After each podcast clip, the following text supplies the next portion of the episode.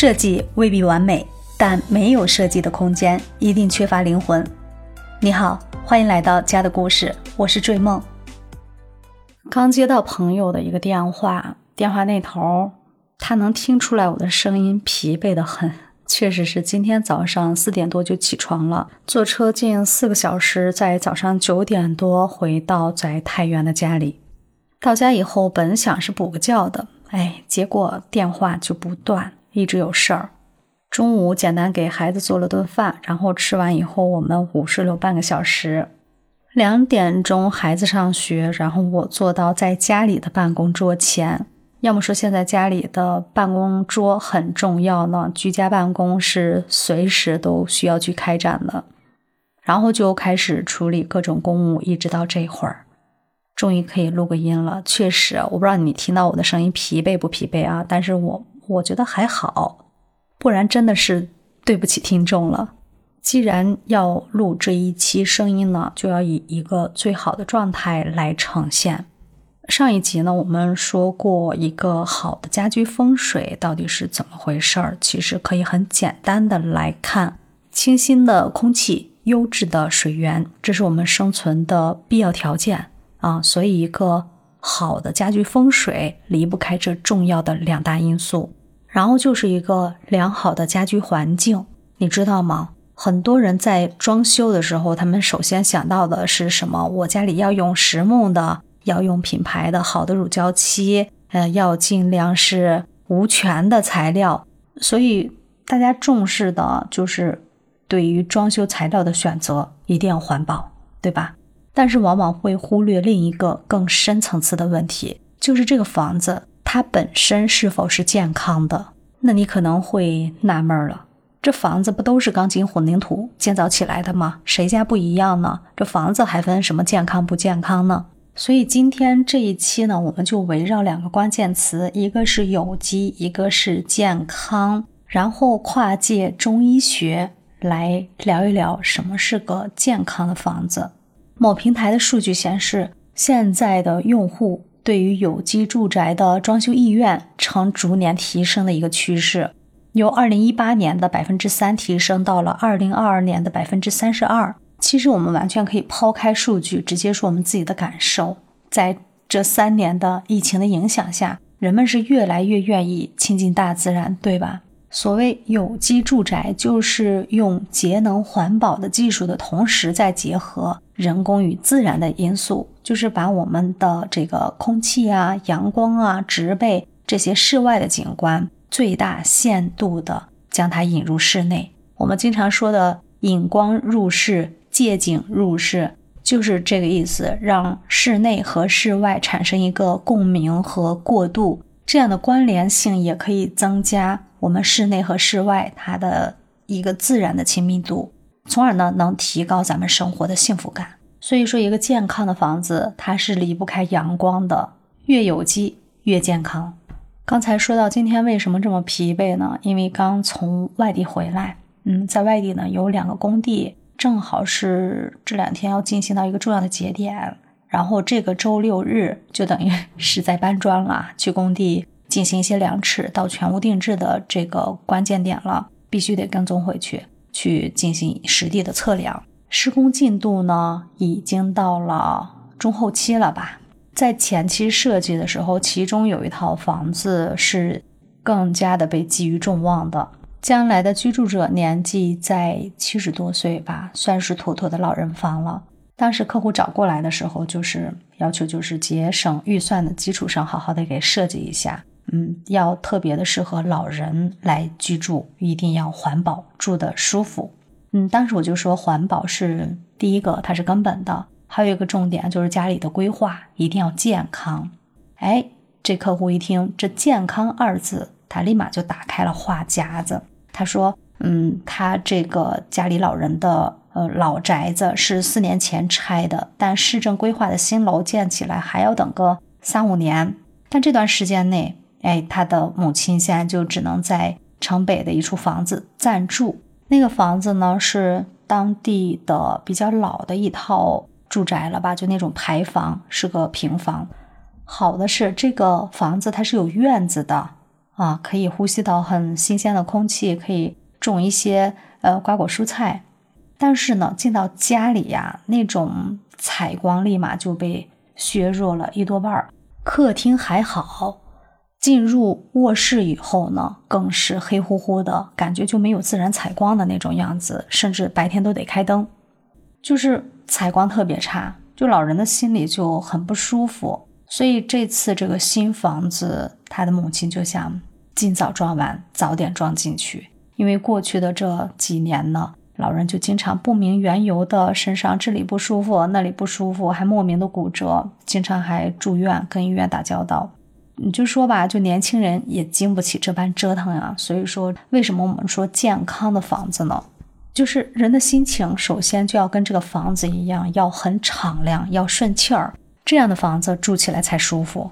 说到阳光，还有一种因素对人的心情的影响特别重要，就是色彩。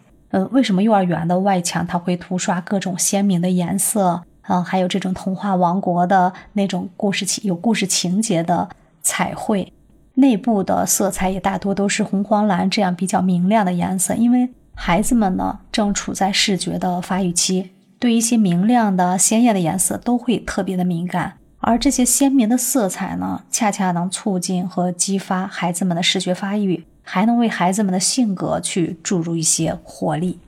再比如说，今年的黑暗系风格家居，嗯，正在形成一股新的潮流，就是那种家里进去，嗯，它不是本身采光差，而是装修成那种暗下来的氛围。地面会用到深灰色的瓷砖，墙面顶面甚至会用到黑色的乳胶漆，甚至柜门也会用黑色的柜体板，然后用大量的室内照明。因为九五后为主导的这样一代年轻人，他们对居住空间的功能和审美其实更怎么来说了，更趋成熟。但我们如何配合他们把这种黑暗料理做得更健康合理，既能满足这样年轻群体化解压力的一种精神需求，又能让他们的家里人也能欣然接受这样的风格，那就需要注入更多的设计元素。毕竟，空间设计师呢就是来解决问题的嘛。但如果其中一个卧室是为老人或者父母准备的，这种暗黑色彩就极度不适啦，是不是？这种对比很强烈呀，会让长辈瞬间就感到压抑闭塞。所以，这就是家居环境带给我们最直观的一种情绪体验。而这种体验时间久了，就会严重危害居住者的心理甚至生理上的健康。所以，我们为什么经常要区分老人房、改善型住房，还有这种婚房？所以它是不同的年龄、不同的生活阶段，需要去围绕这个阶段展开的一种生活的日常，我们要考虑到这个房子的设计中去。刚才我们还提到一个观点，就是跨界到中医学。那中医学跟我们的室内设计有什么样的关联呢？跟一个健康的房子又有什么样的关联？我相信这二年你应该对中医药有一个更全新的认识。就是大家一直觉得是我们的中医它是表里同治，但是它西医不一样的是什么？西医就是好像是我们有一个固有的认知啊，就是它好像只治表象，对于内里的调养的话还得靠中医，对吧？中医学的最首要的一个特点就是整体观念，从这个观念出发，他认为。人体是一个有机的整体，这个思维呢贯穿于中医的生理、病理、辨证、养生、治疗等等的所有的领域里。那中医诊断前的一系列辨证论治，我觉得挺像我们这个空间设计的户型分析和方案的规划。因为每拿到一个案子和客户来分析户型的时候，我们都会聊到每个空间的痛点、不尽人意的地方。还要聊生活，每个人每个家庭的生活方式它都不一样。我们也常常把这个前期的工作称之为诊断，嗯，是不是特别像中医的望闻问切呀？真的特别像。大家都说西医是治标不治本，但是我们中医呢，总是在做内调、做根治。虽然说它会慢一点，同理呢，一个不合理的空间也是需要做根治和调整的，甚至需要大刀阔斧的去进行一些。空间的改造，嗯，上一期节目里我们就聊过，这个空间改造像极了西医的这个外科手术，大家还记得吧？只要有大的空间结构做好了，我们才能谈得上后期的设计环节、功能啊、美观啊、舒适啊等等，否则一切都是空谈，更谈不上健康。中医讲人体是个有机整体，这正如我们的房子同样是个有机的整体呀。客厅、厨房、卧室、阳台，它们各具不同的功能，又相互关联，共同承载整个空间、整个居住者的日常，对吧？中医还谈到人与环境的密切关联，这里就包含的有自然环境、社会环境，而我们的住宅环境呢，它也是占有很大比重的。生活的三餐四季、柴米油盐，社会和外界带来的双重的压力。不止成年人，甚至孩子们现在都好像变得不像以前那么快乐了。所以呢，什么是有机的、健康的房子？这个房子就是为人来服务的。它需要有清新的空气，需要有优质的水，还要有充足的阳光。我们要尽可能去运用天然的材料，还要有一些色彩的呃适度的搭配。各种的生活功能一定要便捷，还要强大。生活在这个空间里的人呢，拥有健康的概率好像也更多了。这就是有机吧？这就是一种人居合一的最佳状态。人居合一，字面意义上来看，就是人和房子合二为一，就是都要共同的达到一个健康的标准。然后这个房子调整的舒服了，住在里面的人才会得到一个好的情绪的宣发。接下来就是家和万事兴，所以说人要想健康，我们的生活环境，嗯，家居环境一定也要去尽可能的把它调整的很健康，不只只是环保，还要照顾到我们生活在这个房子里的人的情绪、空间的氛围，这些都很重要。其实这一期的跨界有点离谱，拿我们的室内设计跟中医去做一个推演。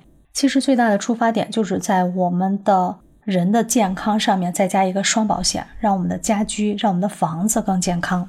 所以，除了一个基础的设计，由这一点去出发的话，我觉得我们的设计应该是充满温情的，是有一定的人文关怀在里面的。所以之前讲到的那个例子，就是我们外地的那个工地，采用的是奶油色大面积涂刷的这样的一个原木风。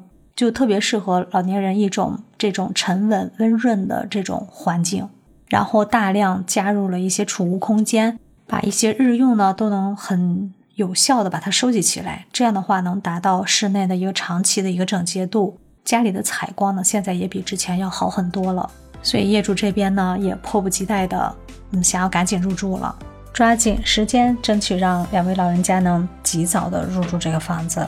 以后的生活呢，也能健健康康、顺顺利利。今天我们就聊到这儿了。一个健康的房子是不是很重要啊？你有没有觉得生活环境对我们的健康有很大的影响呢？在评论区告诉我你的看法好吗？